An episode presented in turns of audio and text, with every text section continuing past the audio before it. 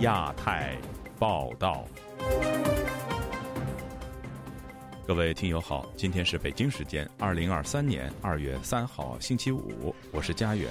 这次亚太报道的主要内容包括：美国两党议员提名六位香港人权捍卫者角逐诺贝尔和平奖；江西警方举办胡鑫宇死亡事件新闻发布会，民间质疑难消；中国社会公共事件频发，政府公信力步入危机；美国国务卿布林肯访华前夕。维权律师丁家喜获人权奖。台湾举办春节团拜，蔡英文强调与北京的沟通大门始终敞开。接下来就请听这次节目的详细内容。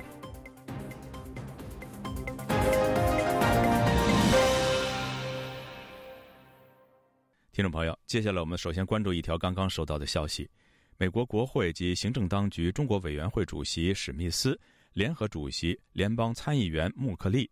联邦众议员麦考文和联邦参议员卢比奥星期四宣布提名六名香港人角逐2023年诺贝尔和平奖，他们是黎智英、陈日君、邹信同、何桂兰、李卓人和黄之锋。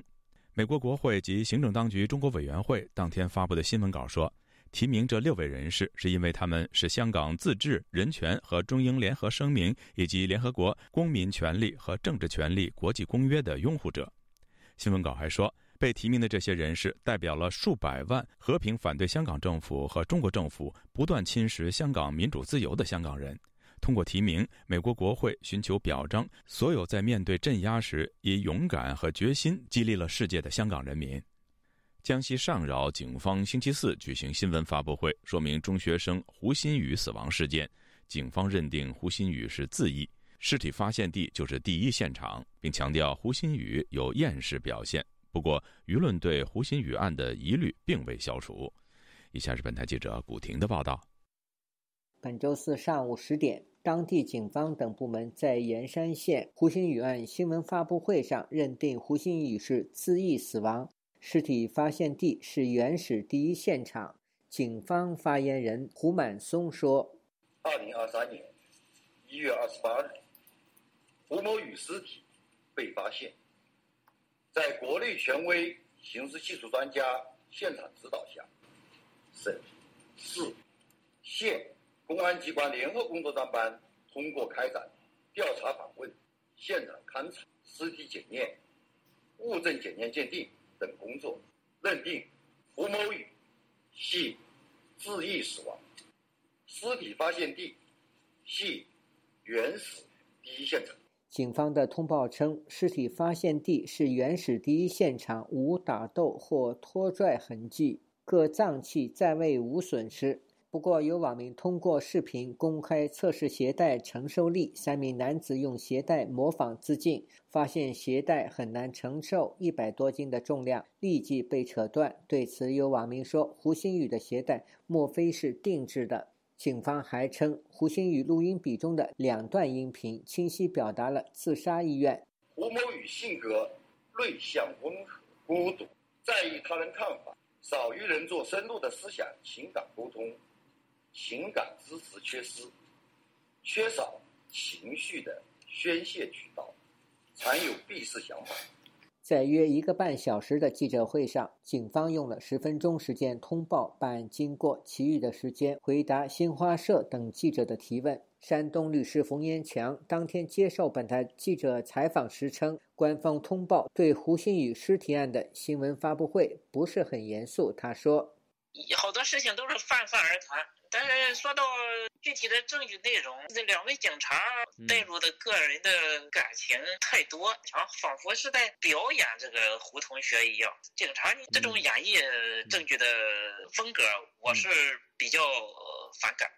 冯延强说，警方应该交代有无向胡鑫宇的家属出具受案回执、出具不立案告知书，把录音笔等归还家属。冯律师还说，呃，音频文件你听过吗？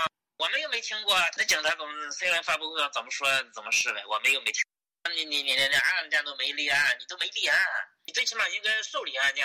对比去年发生在江苏丰县的铁链女事件，以河北的唐山打人事件轰动全国，官方只是以文字通报终结结果。此次湖心雨案，官方选择了召开新闻发布会，并邀请记者现场提问。湖南一地级市的前派出所所长李先生对本台说：“此次事件给社会造成了恶劣的影响。知道现场的提问的记者呢，都是国内啊各大媒体啊或者是报纸的记者。”啊，就那么草草收场了，就是做个演个戏，走个过场，应付一下啊，关注的这些群众。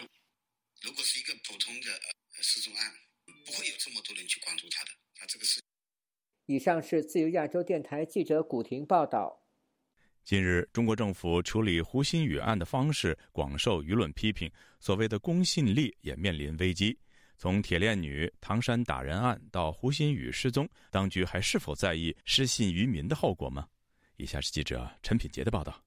二月二日，江西省公安厅指导组组长在新闻发布会上，不仅说胡鑫宇是自缢身亡，还抨击公众舆论对该案的关注是少数人为博眼球、蹭热度，恶意编造虚假讯息，拼接炮制虚假影片。他还说，目前公安机关已经对少数故意编造、传播谣言的人员依法进行处理。新浪微博也在二月二日的声明表示，站方持续清查相关违规内容，目前已经将一百三十八个违规账。号处罚禁言七天，甚至关闭账号。前新浪微博的审查员刘立鹏就说：“目前为止还没有看到官方大力屏蔽，目前状况更像是官方在定调的结果出炉之后，习惯性的欲盖弥彰。官方的调查结果已经出了，这就有点像是定调的这样的性质，应该删帖的力度会加大很多很多。之前其实就。”几乎就没有太多审查，调查结果出来了，当然就得只要有审查指令的话，那当然是按照这个他们所谓的口径统一口径，按这定调去审。然后你跟他说的不一样的，很有可能就就被删了。有中国互联网的直播主透露，根据来自胡鑫宇外公外婆的消息，胡鑫宇的父母亲及舅舅已经被强制入住当地的酒店，手机也被迫上缴，不让发声。除此之外，胡鑫宇的同校学生也曾经向当地媒体说，学校不允许在外谈论这件事。而致远中学校门外也被媒体目击有警车驻守。不过，这并不是中国民众第一次对官方权威通报产生质疑。回顾二零二二年徐州铁链女案、唐山打人事件，警方和当地政府的做法都引起民众不满。警方办案不力、涉嫌包庇，地方政府不作为，都成为民众挞伐的原因。美国非政府组织中国赋权创办人张晶就此认为，任何发生在中国的事件，在官方需要转移焦点时，就会被推上风口浪尖。以前呢，要一点这种颜面，要一丝这种遮羞布吧，那就是还还有一点点畏惧，说，哎呀，我们的公信啊、失于民啊什么的，这些他还有点 concern，有点考虑。可是现在的政府不用的，知道就是说最后了就是一个硬压，不在乎他们是不是失信于民啊什么的，他不在乎。张晶说，胡鑫宇事件恐怕到此为止，没有追问的空间。在官方开始要求晋升删文封号之后，这位青少年的失踪死亡，可能会像铁链女杨某霞、唐山烧烤店的受害女子一样，一切如同官方写好的剧本，将逐渐消失在大众视线以外。自由亚洲电台记者陈品杰，华盛顿报道。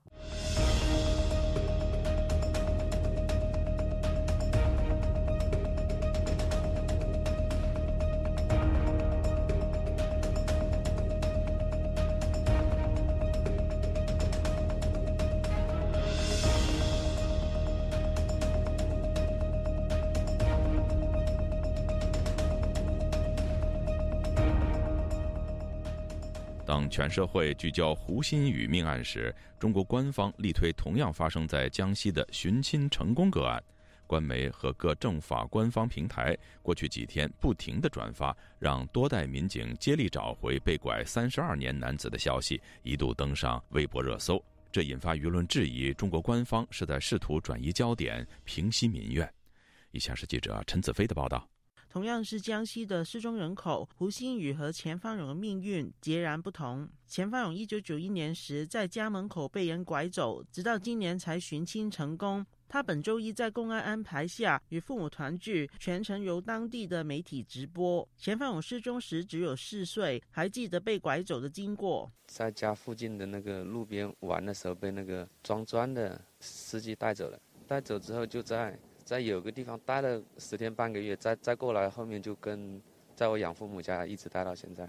钱方勇的父母也表现激动，他们一家人相见相拥，痛哭流泪的情况被制作成不同的视频。过去几天，在中国各大媒体和政法部门的微博平台不断的转发，贴纸上多配有“永不放弃”“几代民警接力找回”等的关键词。中国资深媒体人陈一中对本台表示：“中国失踪儿童的个案能回家与父母团聚，在中国社会属正能量的好消息。按官方宣传部门一贯的操作以及。”中中国媒体广泛报道和转发情况分析，相信官方试图借此转移公众对胡鑫宇案处理的不满，主要是因为要缓解江西警方在这一次处理这个胡鑫宇案件恶劣的影响啊。在客观上呢，他通过这样的一个新闻的推出呢。因为他刚好也都是发生在江西的失踪了三十年的小孩团聚了，警方取得了一次成绩，一个成就来抵消由于上一个事件造造成这种压力，符合中国管理这个舆论的宣传部门吧，他们一贯的立场和做法。但陈一中表示，这种带风箱的处理，因为民愤的根源在于官方对胡新宇案的说法不能提出有说服力的解释，难以平息公愤。关注失踪人口情况的北京时事评论人姬峰相信，前方勇是通过 DNA 配对成功的寻称个案，也认同他的个案被官方利用，借此冲淡胡新宇的事件。你相信当地的公安机关找了三十二年吗？你不觉得奇怪吗？反正是我不信。像这样的事儿，遇到胡鑫宇这样的事儿，拿来正好一对照，说我们不是不负责任，我们也在找，尽力了。不信看那三十二年失踪的案子，现在我们都找到了。他们现在这么这个时候放出这样的消息，就是为了冲淡那个。胡鑫宇那个事儿，了解警方运作的时事评论人李发天表示，除了政治敏感类的案件，其他难以侦破的案件，例如人口失踪，警方一般都以不立案的方法处理，以免影响到破案率。这次前方勇个案被警方高度重视，与政治需要有关。想找不可能找不到，所有这个抱养的，你做一个 DNA 鉴定，什么都有了，所以这个东西他们是不干的。啊，只要不影响他的统治，他就故意放纵这些东西。你反而你看，你在网上你随便发一个所谓的敏感的涉政治的话题，三高皇帝远就把能给找到。你这个一个人口，如果是当成大事来来解决来办的话，那不可能找不找不到。这这也是万千案件之中找出这么一个所谓的点，丧事喜办。他表示，根据中国的法律，任何人只要失踪超过四年，已可以判定为死亡。不晓得失踪个案都是用这种不了了之的方法结案。就亚洲电台记者陈子飞报道。在世界人权宣言发表七十五周年和联合国人权捍卫者宣言发表二十五周年之际，美国国务院向中国人权捍卫者丁家喜颁发年度性全球人权捍卫者奖。美国国务卿布林肯访华前夕，中国的人权状况再次成为舆论焦点。请听本台记者经纬的报道。二月一日，中国新公民运动发起人、仍被当局羁押的丁家喜获得美国国务院年度全球人权捍卫者奖。国务院在声明中指出，丁家喜十几年来为中国人权活动奔走，发起了新公民运动，支持独立候选人参加地方选举，要求政府官员披露财务状况等。一九年以来，丁家喜一直受到审前拘留，并遭到当局不人道的残酷对待。丁家喜在去年秘密受审，但案件一直没有宣判。声明强调，保护和支持人权捍卫者仍是美国外交政策一个关键的优先事项，因为他们是民主、司法充满活力的公民社会、经济繁荣和环境可持续性不可或缺的一部分。旅美人权工作者杨占清告诉本台，尤其是七零九大抓捕案件后，中国公民通过司法救助的维权之路越来越难走。在司法维权中，律师肯定是个很重要的环节。七零九的目的本来就是要打压律师，就是不让律师参与一些人权案件或者敏感案件。另外，你即使参与，不能在没有得到官方授权的情况下对外发声，比如说透露案情啊，对案件进行评论呐，然后揭露一些，比如说警方、检察院、法院一些非法的呃手段。也就说，从这之后，律师敢于发声的越来越少。不仅是人权律师受到打压，中国的公民记者同样无法幸免。据维权网披露，曾参加多起 Me Too 案件报道的独立记者黄雪琴，于二一年九月被广州警方抓捕后，案件多次退回侦查，开庭日期迟迟不对外公布。前财新记者秦子毅也因参与白纸运动被捕。与此同时，去年四通桥事件后，声援四通桥勇士的女青年郭毅被捕超过三个月，至今仍状况不明。而参与白纸运动的青年欣赏、李思琪等人也都遭到当局清算。美国国务卿布林肯预计在二月五日访华，并将于六日会见中国外长秦刚。布林肯在出访前会见了多个海外人权组织，听取有关新疆、香港、西藏和中国整体人权状况。截止目前，国务院尚未披露布林肯出访是否会与中方就人权问题进行谈判。旅美中国人权律师吴少平说：“美国不应该将人权和经济脱钩。”他认为，大量美国公民在中国从事经贸活动，也存在被当局限制出境甚至抓捕的案例。如果美国不继续促进中国人权状况改善，中方恶劣影响的范围将会辐射至全球。啊这一次在他成型之前呢，特地把这个呃叫什么人权自由奖在这个时间点公布。那从这些呃动作来看的话，显然美国并没有说啊放弃人权议题。自由亚洲电台记者经纬华盛顿报道。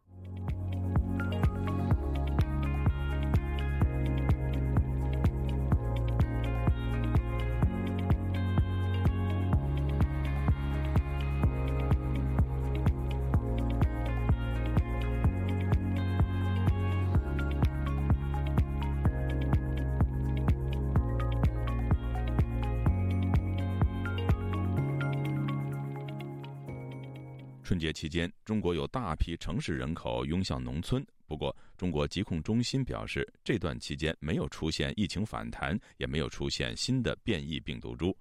疾控中心还说，这轮疫情已经进入尾声，但有专家预计，第二轮感染高峰可能在清明节期间，也就是四月上旬出现。以下是记者高峰的报道：中国疾控中心二月一日发布全国新冠疫情最新数据。自取消全员核酸检测后，全国的新冠病毒感染监测报告显示，感染、住院及死亡人数在去年十二月下旬至一月上旬达到顶峰。按照中疾控的说法，经过疫情高峰后，多项数据开始回落，各省城乡走势基本同步。到上月下旬，本轮的疫情已接近尾声。春节假期没有出现明显反弹，也没有发现新的病毒变异株。其中住院死亡个案从上月四日峰值的四千两百七十三起，下降至一月三十日的四百三十四起，跌幅接近九成。住院重症患者也从峰值的日增十二万八千人，降至一万四千人。台湾行政院前卫生署副署长李龙腾对本台表示，自从去年十二月中国疫情防控松绑以来，疫情的透明度有所增加，但仍然存在瞒报的情况。在去年十一月以前，几乎他们看不到有人报死亡嘛，那只是呃隐瞒这个死亡数，隐瞒这个疫情，让那个习近平先生能够稳住，坐住那个位置。那现在看起来。已经稳住了，做做稳了，所以他可以把这个疫情公开出来，哎，啊，刚好也疫情在慢慢在逐渐减弱消失当中，所以他公布这个数字也不会让民众恐慌到哪里去，所以他才会这样讲。不过，世界卫生组织还是认为他有少报、低报这个呃呃离病数跟死亡数的情形。那这个从一开始有疫情到现在都是这样子啊，所以也不足为奇啊。台湾大学公共卫生学院教授詹长全表示，目前中国的疫情统计方式与国际脱钩，对确诊与住院死亡有自己的定义，外界无法凭着官方发布的数据准确了解中国的疫情发展。他认为。中国的疫情会否反弹，可能要到四月上旬才会比较明朗。过去新冠的传染过程，我觉得还是要看到最短是要到元宵节，然后最好要看到这清明节呢。哦，因为春节显然就会带动另外一波的这个传播嘛。传播之后呢，重症或是死亡的时间呢，会延后一两个礼拜呀。春运的期间呢，来来往往可能延续了一个月。有专家则认为，目前中国疫情正处于空窗期，建议尽快完善医疗系统，包括批准及引入 mRNA 疫苗，并增强新冠口服药物的储备。自由亚洲电台记者高峰香港报道。中国多地目前已经实施或即将实施放宽生育登记、允许非婚生育登记的政策。这一消息目前引发舆论热议，也掀起关于女性权益是否受到冲击，以及政策能否挽救中国生育率下降的讨论。以下是记者孙成的报道：四川卫健委官网日前印发了名为《四川省生育登记服务管理办法》的文件，规定自今年二月十五日起，将原有的夫妻应当在生育前。进行生育登记，改成凡生育子女的公民均应办理生育登记，有效期为五年。而在去年，还有陕西、广东、福建实施了放宽生育登记、允许非婚生育登记的政策。持续关注中国女性权益情况的人权活动人士向丽认为，这些政策的出现有可能会对中国的女性权益造成新的冲击。他以徐州铁链女在被囚禁的情况下生了八个孩子为例，进行了说明。表示，即使铁链女她有结婚证，她仍然沦为了生育机器。而非婚生育得到政府的肯定的情况下，那女性沦为生育机器几率就会大大提高。在去年，陕西当局规定，在明确夫妻生育子女应办理生育登记基础之上，补充其他情形生育子女的也可予以登记。广东当局表示，没有办理结婚登记者应持身份证或户口簿办理生育登记。福建当局则提出，未婚生育者在生育登记时可以不提供结婚证材料。此外，安徽当局也在去年公布，未办理结婚登记者应该持身份证或户口簿办理生育登记。目前，当地的这一政策还处在征求意见的阶段。向丽表示，这些政策既有可能推动女性在不需要家庭支持的情况下更自由地要孩子，也会使女性在家庭中的权益和地位得不到保障。如果没有婚姻的保障，那家庭中间的财产权，然后家庭中间的地位的权利都会得到相应的削弱。像在农村的出嫁女的财产权和关于土地的权利也会得到相应的削弱。目前，中国多地实行的这些政策正在网上引起热议。有推特网友认为，这些政策会导致一个社会依靠单亲母亲来提高生育率。从事中国人口问题研究的美国威斯康星大学麦迪逊分校学者伊富贤则在网上对此表示。将人口再生产的重担压在单亲母亲脆弱的肩膀上，对他们是不公平的。他们将不堪重负，生育率将下降，从而加重老龄化。而老龄化最大的受害者是妇女，因为妇女比男性平均长寿六至七岁。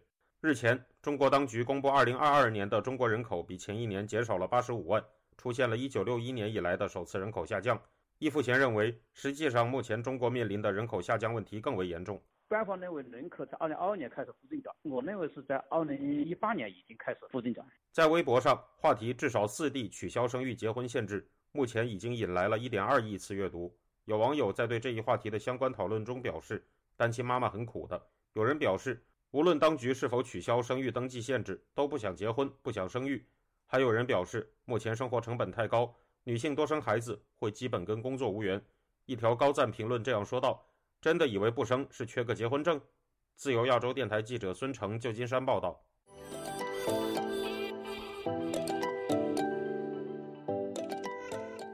暌违三年，台湾恢复举办大陆台商春节活动。蔡英文总统本周四在致辞中表示，与对岸的沟通大门始终敞开。此外，有台商呼吁开放两岸航点、小三通和陆客观光。北京方面也提出了恢复两岸航线正常运营的建议。